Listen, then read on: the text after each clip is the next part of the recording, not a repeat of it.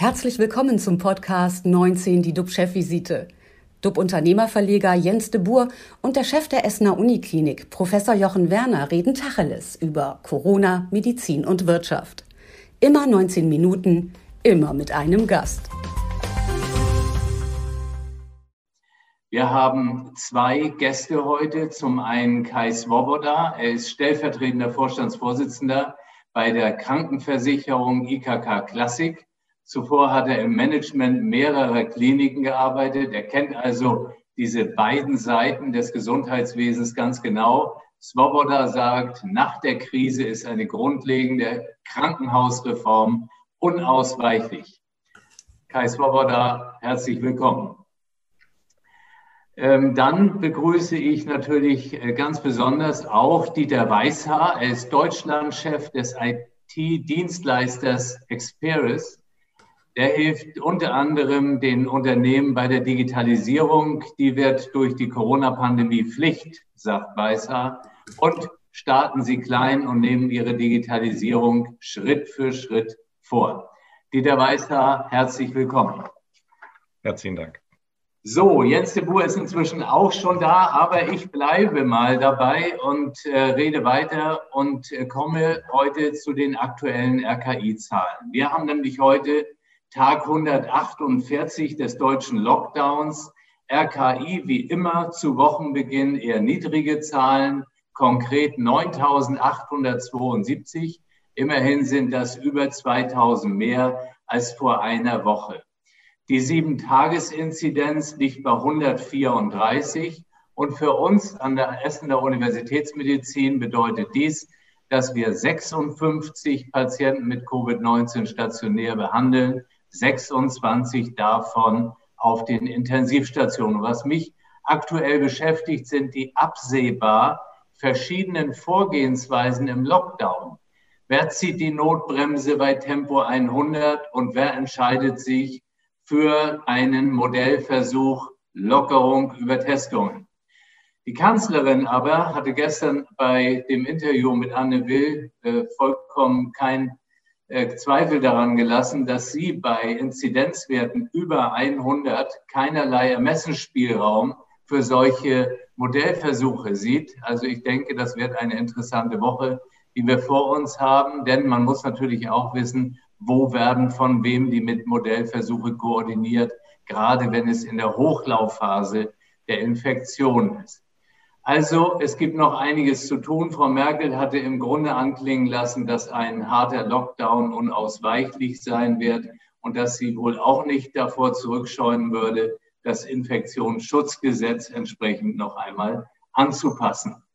Wir müssen uns natürlich fragen, wie geht das Ganze weiter, auch was die Kitas und Schulen betrifft, weil dort eben im Gegensatz zu vor vier Monaten mehr Infektionsgeschehen sein dürfte. Ganz klar, zweimal die Woche soll getestet werden, aber steht die Logistik für jede einzelne Schule schon parat. Bevor wir da jetzt weiter darauf eingehen, auch in den nächsten Tagen und Wochen, freue ich mich jetzt erstmal das Wort an Jens de Boer übergeben zu können. Und ähm, ja, da sind wir. Herzlich willkommen, lieber Jens. Ja, nach technischen Problemen bin ich mit an Bord und mich beschäftigt der fundamentale Wandel, den Corona erzwingt, zum Beispiel eben in der Arbeitswelt. Letzte Woche hatten wir ja Marcel Remus hier im Videocast, Immobilienmakler auf Mallorca, und der hat berichtet, seine reichen Kunden würden ihm gerade die Bude einrennen. Sie wollen unbedingt eine Finca kaufen, auch um dort eben im Sommer arbeiten zu können, im Homeoffice um den deutschen Lockdown zu entfliehen. Die Reichen fangen damit an, andere werden nachziehen. Vielleicht nicht nach Mallorca, aber aufs Land. Das schnelle Internet macht es möglich. Homeoffice war ja jahrelang so graue Theorie in den Büchern. Jetzt in Pandemiezeiten sieht man, es geht, es funktioniert. Über Zoom, wie bei uns hier heute. Und wer sitzt schon gerne zwei Stunden täglich im Auto, wenn er von der Terrasse aus arbeiten kann und dann hoffentlich bald Sonne genießen kann?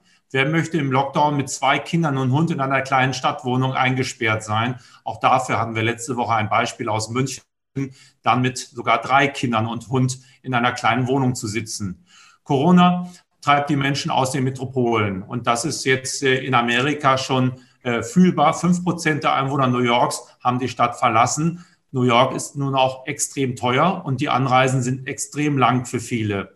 Und äh, kaum einer ist bisher zurückgekehrt. Das gilt auch für London, Paris. Und ich habe im Wochenende länger mit einer Unternehmerin aus Kanada gesprochen. Großes Land, lange Anfahrten zum Job waren dort üblich. Und was passiert jetzt? Immer mehr, also die Preise auf dem Land steigen extrem und immer mehr Leute ziehen aufs Land und Fahrräder und Snowmobile sind ausverkauft in Kanada. Also der Trend geht äh, zur Stadtflucht und äh, was machen unsere Metropolen? Tja, wir werden sehen. Es gehen immer mehr Läden, werden wahrscheinlich nicht mehr öffnen und immer mehr Leute werden dann auch, denken wir oder denke ich, aufs Land ziehen. Und die Digitalisierung, die stößt alles an, stößt alles un und wir kriegen ein neues Denken, einen Zeitenwandel. Und heute haben wir ja auch zwei Experten für Wandel als Gäste im Gespräch, für das Gesundheitswesen und für Homeoffice. Also auf der einen Seite Kai Svoboda. Er kennt Kliniken und Krankenversicherungen sehr gut, auch von innen. Und äh, zuerst die Frage, was haben Sie bei der IKK Classic geändert, um Ihre Kunden möglichst sicher durch die Pandemie zu bringen? So, schönen guten Morgen.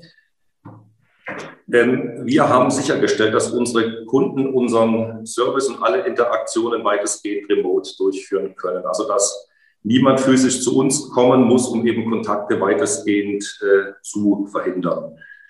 Dabei hilft uns sicherlich unsere schon relativ weit fortgeschrittene Digitalisierung. Wir haben eine Online-Filiale mit 335.000 Kunden, wo alle Geschäftsgänge digital erledigt werden können. Wir stehen unseren Kunden aber auch mit umfassenden Infos zur Pandemie äh, über, unseren, über unsere zentrale Kundenberatung im Internet, über Social Media zur Verfügung. Wir bieten aber auch persönliche Beratung an nach vorheriger Terminvereinbarung, um möglichst, äh, wie gesagt, viele Kontakte zu beschränken. Bei Präventionskursen und Angeboten im betrieblichen Gesundheitsmanagement nutzen wir weitestgehend äh, Videotechnik, also auch hier kontaktlos und unsere internen Kunden, unsere über 8000 Mitarbeiterinnen und Mitarbeiter können bereits seit letzten Jahr im März weitestgehend äh, im Homeoffice arbeiten. So viel dazu. Müssen sich die Krankenversicherer vielleicht eine, auch eine neue Rolle äh, sozusagen überdenken, ähm, einnehmen, wenn man mal nach Israel schaut? Dort haben zum Beispiel auch die Krankenversicherer die Termine für die Impfungen vorgegeben. Müssen Sie sehen, dass Sie sagen, okay, wie sieht unsere Zukunft aus? Wie sehen die Zukunft für die deutschen Krankenversicherer aus? Ich meine, in Israel, da läuft ja die Impfkampagne vorbildlich, muss man sagen. Da haben die Krankenkassen eine andere Rolle. Die Krankenkassen verfügen da seit über 30 Jahren über einen anderen äh, Informationspool als bei uns. Da werden seit, was wir gerade mühsam beginnen mit der elektronischen Patientenakte, hat dort äh, vor 30 Jahren begonnen, dass Gesundheitsdaten systematisch gesammelt werden und jetzt auch benutzt äh, werden können. Wir wollen natürlich äh, jede Art von Impfkampagne unterstützen, aber unsere Informationslage ist da eine andere. Wir verfügen über Abrechnungsdaten, die sind in der Regel nicht besonders zielgenau und meistens auch mit Zeitverzug. Von daher werden wir nicht die richtigen, um äh, quasi eine Impfkampagne zu steuern. Wir plädieren dafür sehr viel mehr Pragmatismus, was jetzt ja auch losgeht, so schnell als möglich die 50.000 äh, Hausärzte in Deutschland nutzen. Die kennen ihre Patienten am allerbesten. Die sind es gewohnt, durch Grippeimpfungen in den vergangenen Jahren ähm, quasi so eine Impfkampagne effektiv zu steuern. Des Weiteren fordern wir, dass die entstandenen Impfzentren, die dann nicht in Konkurrenz stehen sollen zu den Hausärzten, dann genutzt werden können, könnten, um Betriebe äh, zu impfen, also mit den Betriebsärzten. Viele Betriebe würden ihre Mitarbeiter gerne selber impfen, verfügen aber nicht über die notwendige Infrastruktur. In den Impfzentren haben wir die Infrastruktur, also so schnell als möglich, wenn jetzt der Impfstoff zur Verfügung steht, die Hausärzte maximal einbinden und die Impfzentren nutzen, damit Betriebe ihre Mitarbeiterinnen und Mitarbeiter nutzen, äh, impfen können. Mhm. Insgesamt muss ja das gesamte Gesundheitssystem viel digitaler werden. Äh, was können Sie dafür, äh, ja, was können Sie da leisten, damit es auch entsprechend umgesetzt wird? Naja, das äh, Gesundheitswesen hat ja seit äh, Minister Spahn am Ruder ist äh, einen sehr großen Schub in Sachen Digitalisierung erfahren. Es gab allein drei Digitalisierungsgesetze und das Ganze hat Geschwindigkeit aufgenommen, wie es die letzten 20 Jahre eben nicht äh, war. Wir können natürlich auch dazu beitragen, indem wir äh, digital zur Interaktion zur Verfügung stehen, indem wir digitale Angebote unseren Versicherten machen digitale Gesundheitsanwendungen, indem wir Telemedizin äh, anbieten. Aber ich glaube, insgesamt äh, ist Digitalisierung nur ein Part. Professor Werner hat es vorher angesprochen. Ich glaube, der die Pandemie hat uns äh, gelehrt, dass wir das Gesundheitswesen grundlegend überdenken müssen mit einigen wenigen Worten. Konzentration, Kooperation und Spezialisierung. Die Krankenhäuser haben einen sehr guten Job gemacht in der Corona-Krise, machen sie immer noch, aber auch unsere exzellenten ambulanten Strukturen haben dazu beigetragen. Ähm, die Last der Corona-Versorgung ist bei einigen wenigen großen Häusern äh, gewesen und wir müssen, wir haben gelernt, dass wir für die Zukunft natürlich auch Notfall- und Intensivkapazitäten vorhalten müssen, um eben äh, beim, im Bedarfsfall die Anzahl der Intensivbetten entsprechend erhöhen zu können. Da müssen wir sicherlich über die äh, Finanzierung nachdenken. Aber wie gesagt, Konzentration, Kooperation und Spezialisierung, starke ambulante Strukturen, integrierte Versorgungszentren, äh, quasi wo Kliniken, Hausärzte, Therapeuten Pflegedienste unter einem Dach als erste Anlaufstelle im Notfall oder zur nachgelagerten Versorgung das Ganze bestmöglich miteinander äh, vernetzt. Und so sehen wir die Zukunft äh, des Gesundheitssektors. Frage ich mal auf der anderen Seite nach Essen, Jochen. Wie siehst du die künftige Zusammenarbeit mit den Krankenkassen? Wird sich da was verändern oder bleibt alles gleich nach Corona? Also ich hoffe ja sehr, dass sich da einiges verändern wird. Ich bin da sehr zuversichtlich, dass die Krankenkassen sich auch äh, viel breiter verstehen werden als Begleiter für ihre Kunden. Und ähm, wir müssen uns ja vergegenwärtigen, die Krankenkassen haben einen enormen Datenschatz, der niemandem hilft. Der hilft nicht den Krankenkassen, der hilft nicht den Patienten. Ähm, und das müssen wir äh, weiter zugänglich machen. Das ist dann wieder das Thema Datenschutz.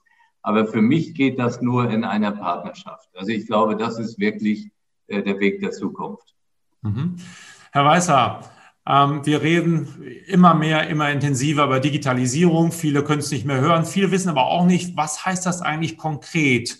Ähm, reicht es, äh, wenn ich einen Computer gekauft habe oder ein Smartphone habe, um digital zu sein? Wo fange ich an, wenn ich ein kleines oder normales Unternehmen habe, mittleres Unternehmen habe?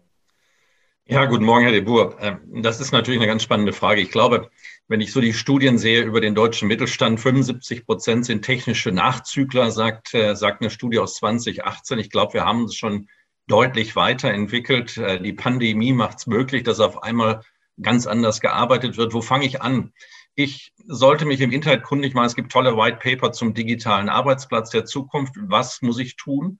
Äh, ich sollte mit Experten reden, weil meistens die IT-Abteilungen sehr überlastet sind, die Dinge voranzuschieben. Und ich sollte mir auch klar sein, dass es kein Technologieprojekt äh, ist, sondern es ist ein Change-Projekt, das wirklich vom Management getrieben werden muss. Ich muss meine Prozesse verändern, ich muss kommunizieren in die Mannschaft und natürlich am Ende auch die Technik tauschen, damit es funktioniert. Hm. Heißt es, äh, früher habe ich einen, einen Unterstützer, einen IT-Dienstleister gehabt, vielleicht auch jemanden äh, bei mir mit dem Unternehmen, dass der das nicht alleine macht, sodass es Chefsache geworden ist, was Sie sagen? Digitalisierung ist auf jeden Fall Chefsache. Ähm, es fängt ja erstmal damit an, dass wir heute unseren Mitarbeitern ermöglichen, mobil zu arbeiten. Homeoffice ist mir sogar ein Stück zu klein gegriffen, sondern mobiles Arbeiten von immer ähm, da, wo ich gerade bin, in der Situation, wo ich bin. Äh, das heißt, das ist Technologie zur Verfügung stellen, das sind aber auch Kollaborationstools. Es hat auch was damit zu tun, dass ich ganz anders arbeite. Ja? Ein digitales Office ist halt eben nicht, dass ich was ausdrucke, unterschreibe, wieder einscanne und zurückschicke. Dann bin ich eben nicht digital. Aber so ist das heute in der Tat bei vielen Unternehmen noch und äh, in der öffentlichen Verwaltung allemal. Viele unserer Geschäftsprozesse können heute digital abgewickelt werden, äh, zum Beispiel mit elektronischer Unterschrift. Ganz wenige Dinge erfordern Papierform. Und ich muss mir meine Prozesse anschauen und das ist Chefaufgabe. Ich muss ähm, auch Mitarbeitern vertrauen, im Homeoffice anders zu arbeiten. Ja, dass äh, viele äh, mittelständische Unternehmen, gerade in Deutschland, haben ja gesagt, naja, ins Homeoffice zu gehen, dann habe ich meine Mitarbeiter nicht vor Ort. Ähm, und möglicherweise wird da gar nicht so geleistet, wie ich mir das vorstelle. Genau der, das Gegenteil ist ja der Fall. Wenn Sie die aktuellen Studien sehen, so sind Mitarbeiter deutlich produktiver, arbeiten mehr und das Unternehmen profitiert am Ende sogar.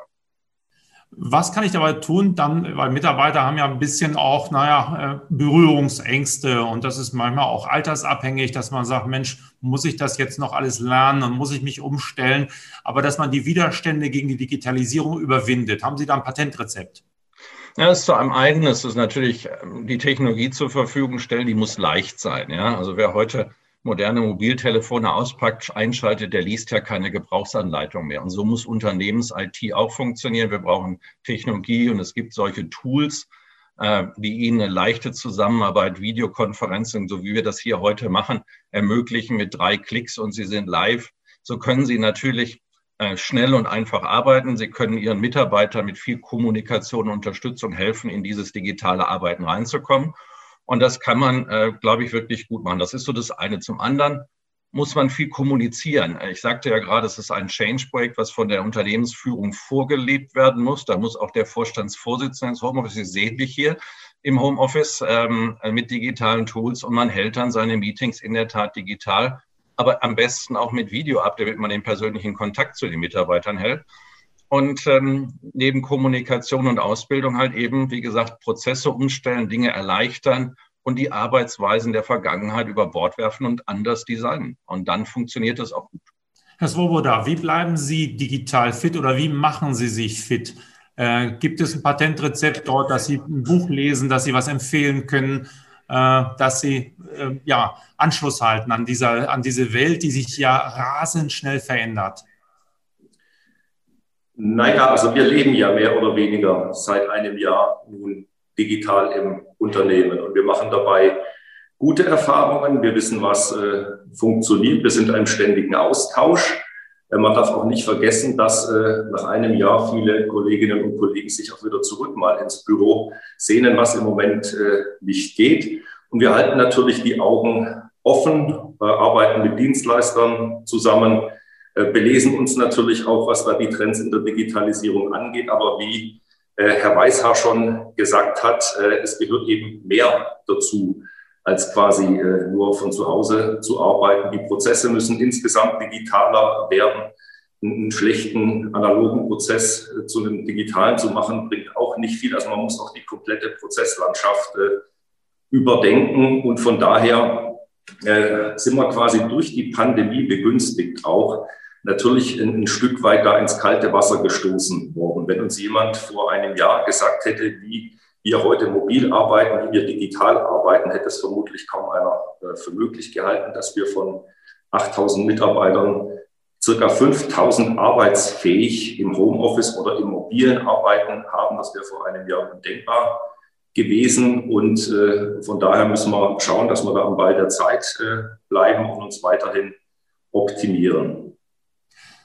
Herr Weißer, wie halten Sie sich äh, persönlich fit, damit Sie das Gefühl haben, dass Sie sozusagen auf der Höhe der Zeit sind bei diesen Themen? Gibt es etwas, ein Buch, gibt es etwas, wo Sie sagen, ich mache jeden, jede Woche irgendwie, keine Ahnung, ein Fitnesstraining für äh, mein Mindset, für meine Gedanken, damit ich dabei bleibe?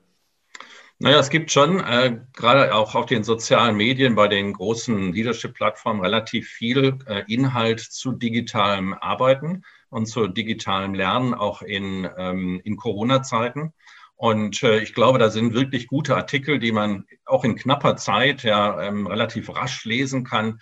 Ich glaube, da, da gibt es wirklich eine Menge an Inhalten. Wir selbst, wie gesagt, haben auch White Paper zur Verfügung gestellt, um eben für Führungskräfte, aber auch für die Techniker solche Dinge zur Verfügung zu stellen, damit man einfach schnell und einfach äh, so die fünf wichtigsten Themen abdecken kann, auf die man schauen muss, um erfolgreich den ersten Schritt der Digitalisierung zu machen und dann den nächsten und übernächsten. Aber ich glaube, wie am Anfang schon gesagt, man muss da wirklich Schritt für Schritt reingehen. Inhalt sind, sind, Inhalte sind genug verfügbar und sich aktuell zu halten.